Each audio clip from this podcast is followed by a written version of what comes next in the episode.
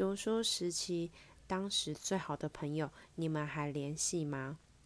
踏入社会之后，会遇到很多形形色色、想法不一样的人，那我们会因为这些不一样，会互相影响着。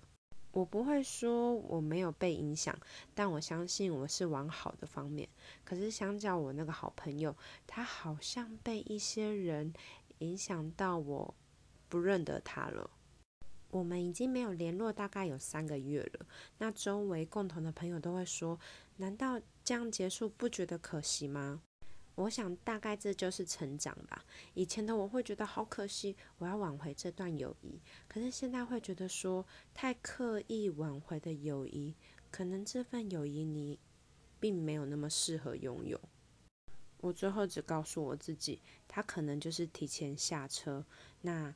如果有机会的话，我们哪里可以巧遇？